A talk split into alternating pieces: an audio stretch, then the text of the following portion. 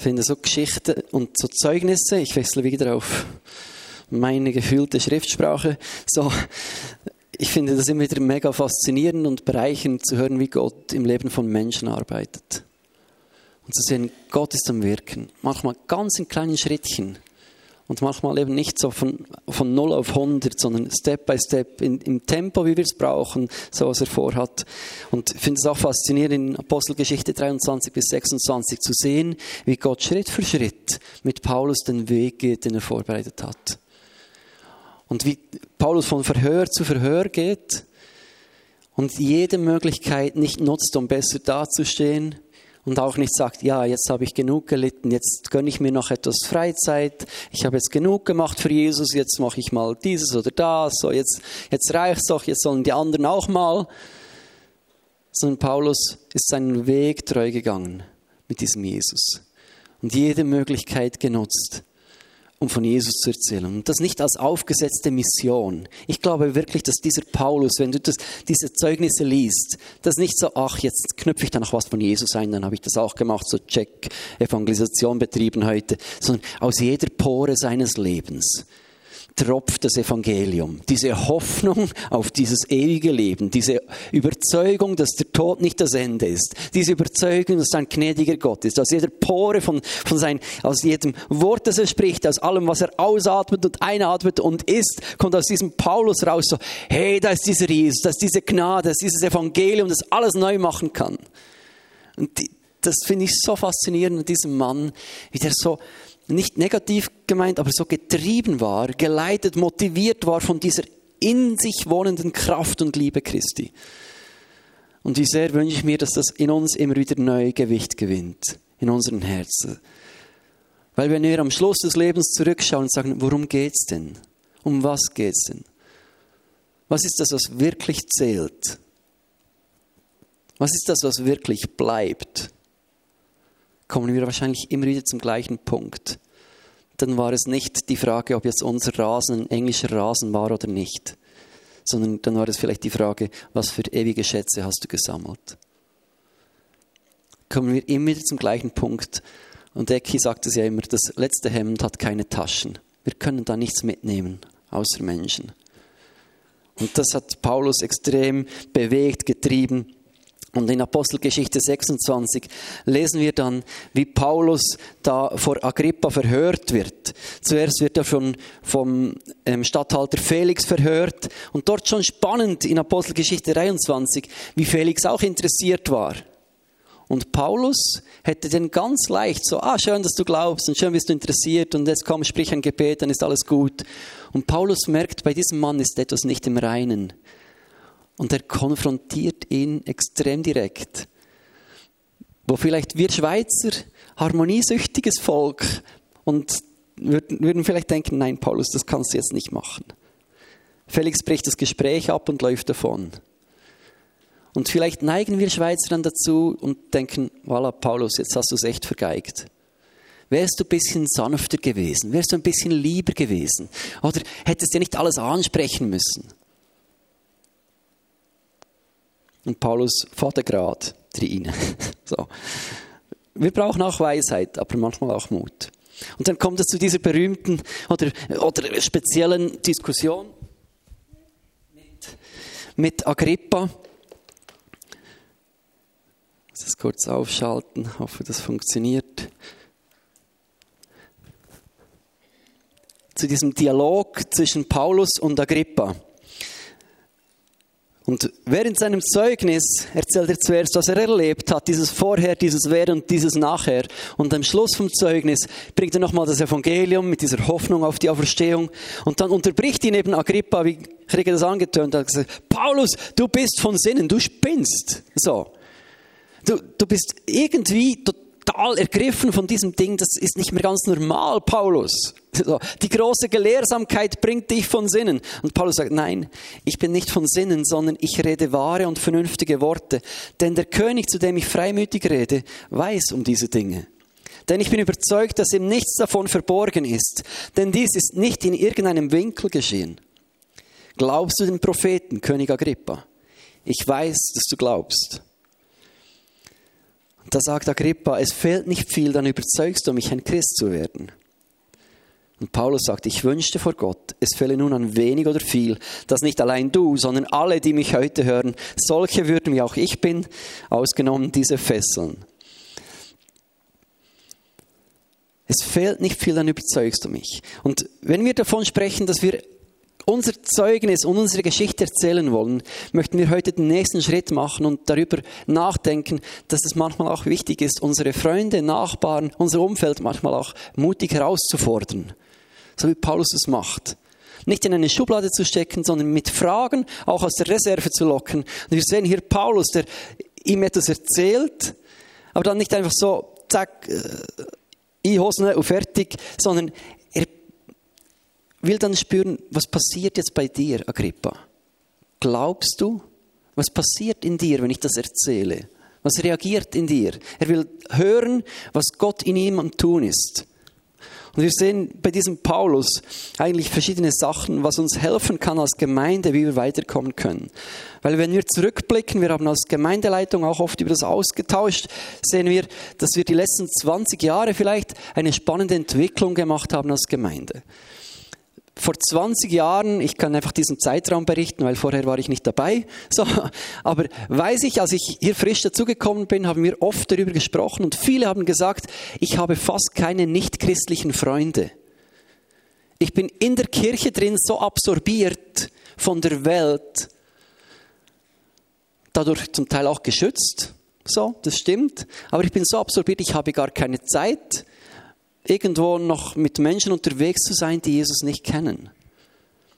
Und Sandra hat dir Zeugnis erzählt. Mir wurde es zum Verhängnis, dass ich bei mir war es umgekehrt. Ich hatte keine christlichen Freunde und nur nicht christlich eigentlich als Jugendlicher. Es wurde mir auch zum Verhängnis. Aber ich glaube, es ist nicht gesund, wenn eine Kirche sich so in sich dreht, dass man nur noch unter sich ist und die Wöhle in der Höhle hat, oder sagen wir aber so. Das ist nicht gesund. Und was die letzten 20 Jahre, was ich da beobachten durfte, ist, dass viele Menschen angefangen haben, Beziehungen mit Menschen zu führen, die Jesus nicht kennen. Mutig zu sein, ihr, ihr Zeugnis zu teilen, ihr Leben zu teilen, für Menschen zu beten im Dorf. Was ich sehe, ist, dass eine Gunst zunimmt im Dorf für Christen, weil Menschen sehen, da ist drin, was draufsteht. Wir hatten gestern ein spannendes Fest mit Helpnet und der Leiter vom Sozialdienst hat dann ein Grußwort überbracht und gesagt, bei euch steht drin, was draufsteht. Und ich glaube, das ist etwas, was die Bevölkerung auch wahrnimmt. Da wächst etwas und das berührt uns mega. Ich glaube, viele von euch finden Möglichkeiten im Alltag über den Glauben zu sprechen, Menschen zu dienen, da zu sein, für sie zu beten.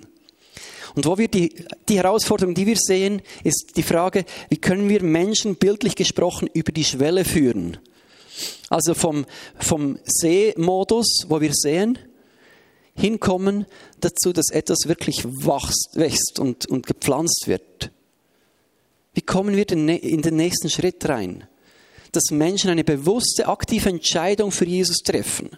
Und oft brechen wir da irgendwo ab oder wissen dann nicht ganz weiter. Ich weiß nicht, wie das dir geht. Wenn du Freunde hast und du ihnen vielleicht mal von Jesus erzählt hast oder mal für sie beten konntest, vielleicht spürst du, da sind Menschen auch offen für den Glauben. Ich glaube, viele Menschen sind heute viel offener für den Glauben, als, als wir uns vorstellen können. Ich glaube, das ist enormer Respekt da, wenn wir davon erzählen, wenn wir das einfach ganz natürlich leben. Aber dann kommt die Frage, was machen wir dann, wenn wir merken, wie dieser Agrippa, dass jemand offen und interessiert, was machen wir denn nun jetzt? Wie führen wir diese Menschen über die Schwelle oder wie helfen wir ihnen, auch eine Entscheidung zu treffen im Wissen, es ist zwar Gott, der alles tut, aber trotzdem, wie Sandra es auch erzählt hat, sind es manchmal wichtige Entscheidungen, die wir auch treffen dann als Menschen. Wir sagen, ja, ich will. Ich sage ja zu diesem Angebot Gottes für mein Leben. Und wie können wir da Menschen helfen, ähm, diesen Schritt zu gehen? Ein paar Beobachtungen von Paulus. Das erste, was wir sehen. Paulus hat sich nie an einer billigen Entscheidung interessiert. Das sehen wir gerade Apostelgeschichte 23 mit Felix. Da wäre eine billige Entscheidung möglich gewesen. Er sagt, das, das ist nicht nötig. Er hat Klartext gesprochen.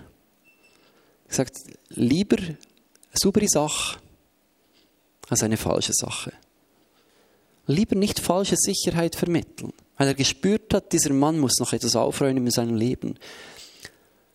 Wir können schon so sprechen, ach, du glaubst ja auch ein bisschen so, du bist sicher auch Christ, alles gut, ja schön, so, wir können auch alles schön reden. Und Paulus hatte den Mut, auch den Finger zum richtigen Zeitpunkt mal in eine Wunde reinzulegen, was dann leider bei Felix zur Ablehnung geführt hat.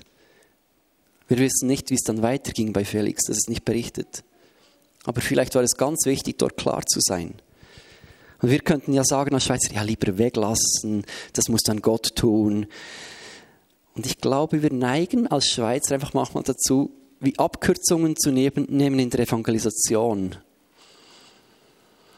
Und für mich als eher Harmoniemensch ist es unglaublich schwierig. Dinge anzusprechen und so direkt zu sein. Da wünsche ich mir manchmal ein bisschen mehr deutsches Blut. So, so, so, hau ruck, genau. Das Zweite, was wir bei Paulus sehen, dass er auf das göttliche Timing achtet.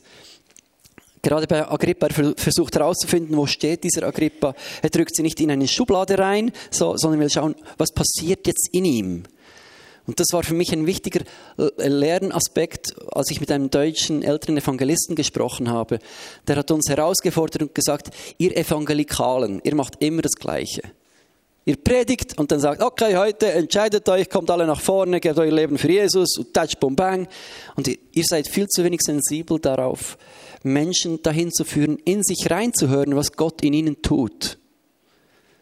Das war für mich ganz eine wichtige Lektion, was wir auch hier bei Paulus sehen, dass wir Menschen helfen, selber wahrzunehmen, was sie eigentlich wollen. Damit sie nicht etwas tun, was ich will, sondern damit sie das tun, was sie spüren, dass ihre Überzeugung wird oder dass sie leben wollen. Weil wenn sie es wegen uns tun, dann wird es schon am nächsten Tag wieder scheitern und das wird, das wird keine Frucht bringen.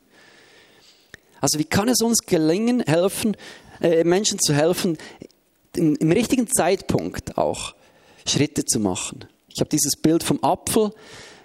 Es kann sein, dass wir den Apfel zu früh pflücken wollen. Und dann mit Gott zusammen herausfinden, ist jemand reif für eine mutige Frage?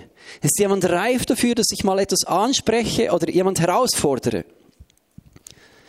Weil wenn wir den Apfel schon ganz klein pflücken, ich habe jetzt ganz kleine Birnen im Baum, wenn ich die jetzt abreiße, dann unterbreche ich das Wachstum. Die können ein bisschen nachreifen, aber es wird nicht mehr groß und nicht mehr wirklich genießbar. Also zu früh ist nicht ganz gut. Aber das ist oft nicht unser Problem, sondern oft ist eher das faule Apfelding unser Problem, dass wir zu lange warten und dass wir das Timing verpassen. So die göttlichen Zeitfenster, die eigentlich da sind, wo jemand Interesse hat, wo, jemand, wo man mit jemandem dran ist und eigentlich ein Moment wäre, um den nächsten Schritt zu gehen. Das finde ich unglaublich herausfordernd. Wir werden dann später noch etwas hören dazu. Also herauszufinden, Gott, was tust du ihm gegenüber? Was spürt der Mensch selber und was will Gott, dass ich jetzt tue? Wie das Heidi gespürt hat, ah, Kalenderzettel wieder aus dem Müll nehmen, auch wenn schon zerknüllt. Aber jetzt ist dran, dass ich dieses Foto meiner Tochter schicke. Einfach geistgeleitet unterwegs zu sein. Und dann sehen wir bei Paulus, dass er eben gute Fragen stellt. Oder allgemein auch Fragen auch stellt. Und nicht, okay, jetzt sprich mir ein Gebet nach und dann ist alles gut, sondern was glaubst du jetzt? Was passiert in dir? Was tut Gott in dir? Möchtest du das auch? Dass wir mit guten Fragen uns annähern an die Herzen der Menschen und an das, was Gott am Tun ist.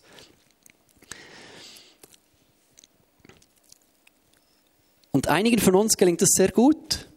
Und andere sind vielleicht eher wie ich auch eben so dieses Harmonieding, was uns manchmal im Weg steht wo man mit guten Freunden unterwegs ist und Angst hat davor, mit einer direkten Frage diese Freundschaft zu gefährden. Und ich bitte, bitte jetzt mal ähm, Silvio und Ecki nach vorne.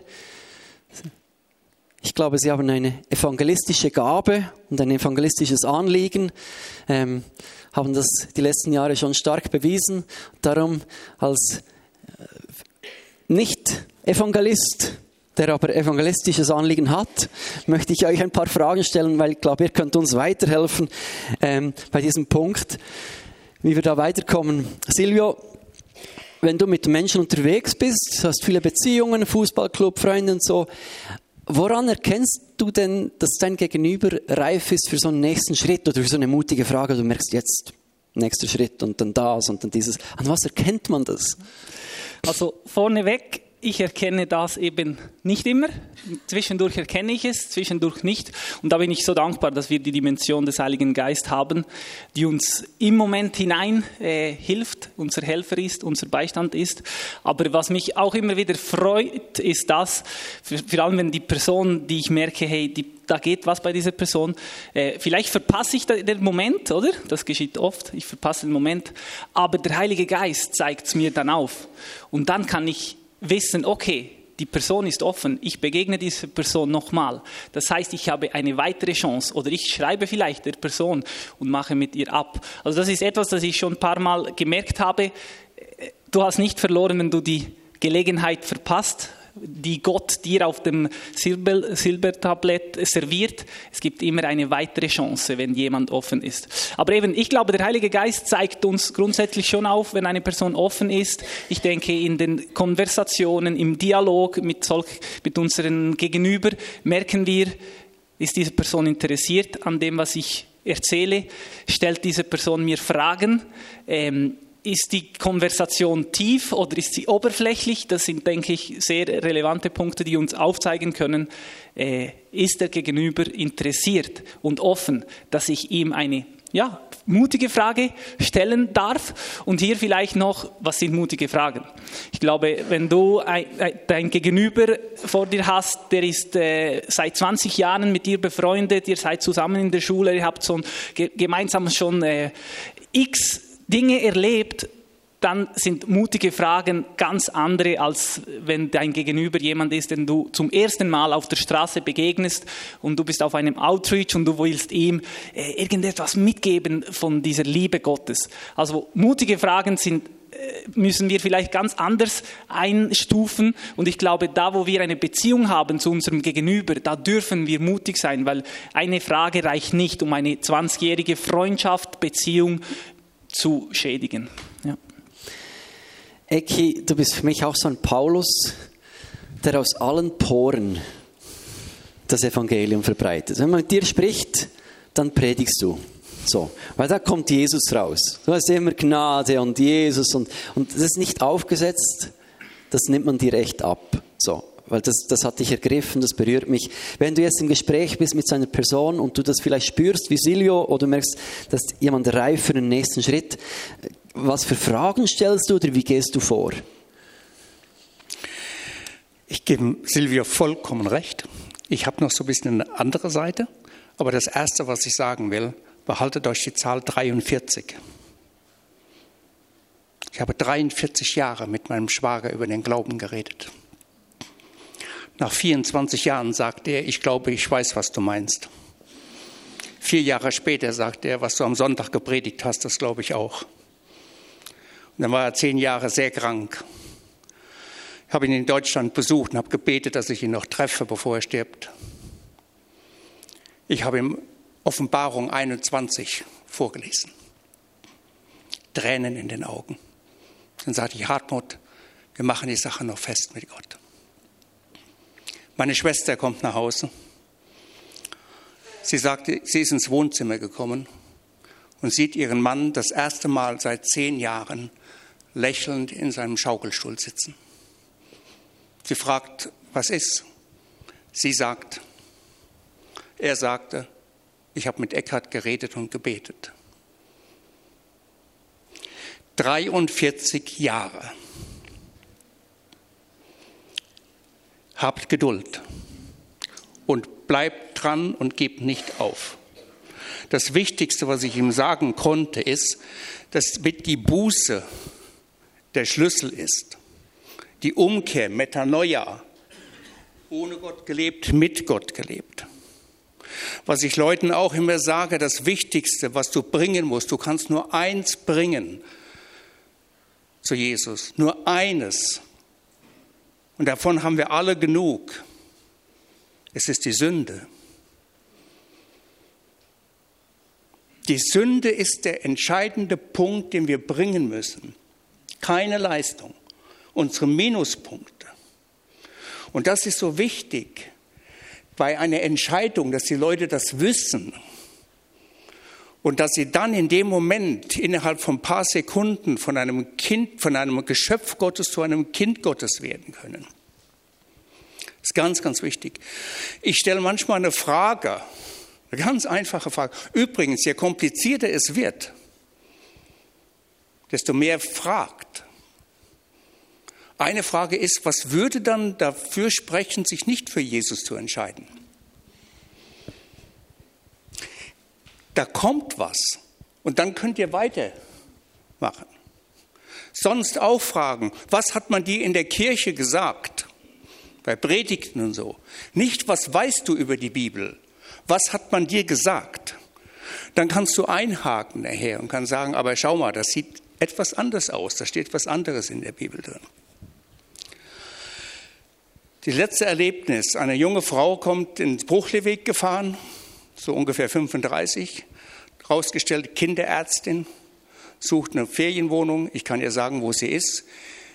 Sie hat die Scheibe auf, fragt, ob ich hier wohne. Sag ich ja, schon immer. Sag ich ja. Was haben Sie gemacht? Beruflich? Sag ich war Pastor, aber ich bin pastorisiert. Wieso? Ich bin haltbar machen, haltbar, bis in alle Ewigkeit. Hä? Vier lange Gespräche, vier lange Gespräche abends bei ihr in der Ferienwohnung.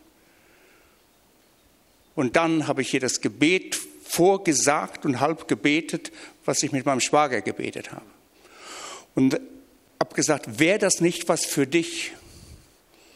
Und dann sagt sie, ich habe schon mitgebetet. Sie müssen reif sein, das ist so gut wichtig. Sie müssen reif sein, nicht zu, nicht zu schnell.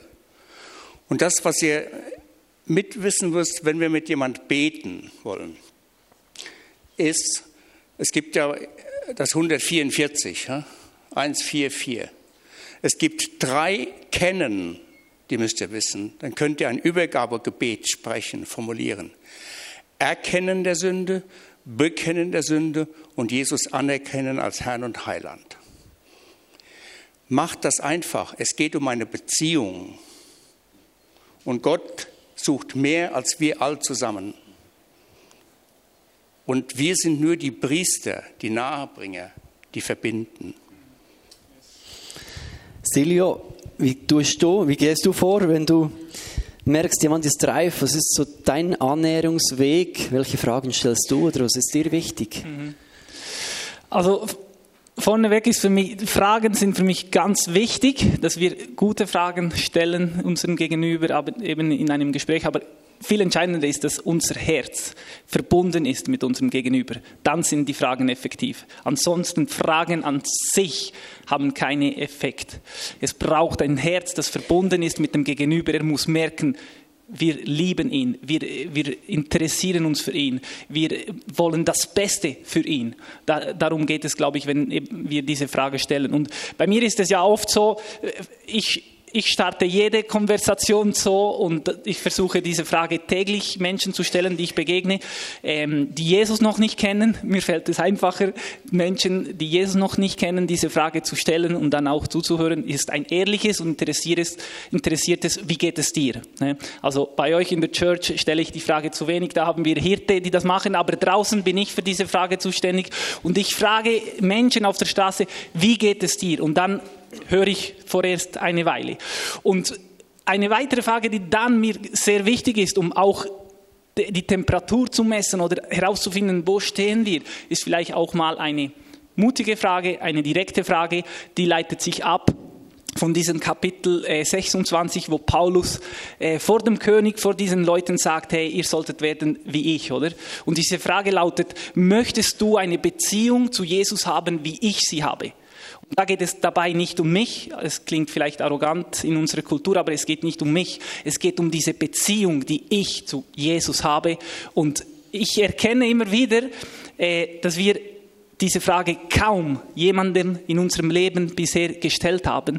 Und ich frage mich, wie können wir Menschen in diese Beziehung einladen, wenn wir sie nicht einladen?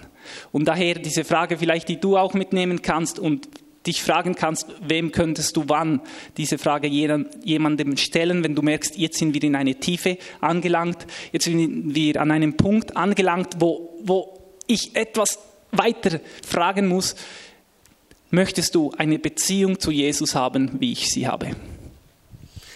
Vielen Dank. Darf ich noch eines sagen? Bei dieser Entscheidung für Jesus geht es nicht darum, ob du dich zwischen einem roten Pullover oder einem blauen Pullover entscheidest. Es geht darum, dass du schmutzige und alte Kleider anhast, um ein weißes Kleid zu bekommen. Es geht von dieser Verlorenheit in die Ewigkeit. Und da haben wir eine große Verantwortung. Mit viel Liebe, aber auch mit Klarheit und Wahrheit reden. Vielen Dank, merci vielmals und schön euch hier zu haben. Danke für euren Dienst und eure Impulse, die ihr da uns als Gemeinde wieder gebt. Ist mega wertvoll.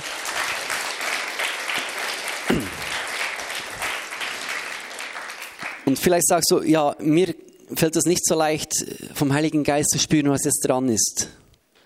Dann ist vielleicht dein Weg, find's heraus, eben über Fragen. Manchmal, hörst du nicht vom Himmel, jetzt ist das und dann dieses und dann das. Manchmal fra fragen wir uns daher oder so, äh, Schritt für Schritt. Ähm, und manchmal spüren wir es auch erst, wenn wir fragen. Über eine Frage merkst du dann vielleicht, ah, das war zu früh oder es ist noch zu früh, kannst du es wieder sein lassen.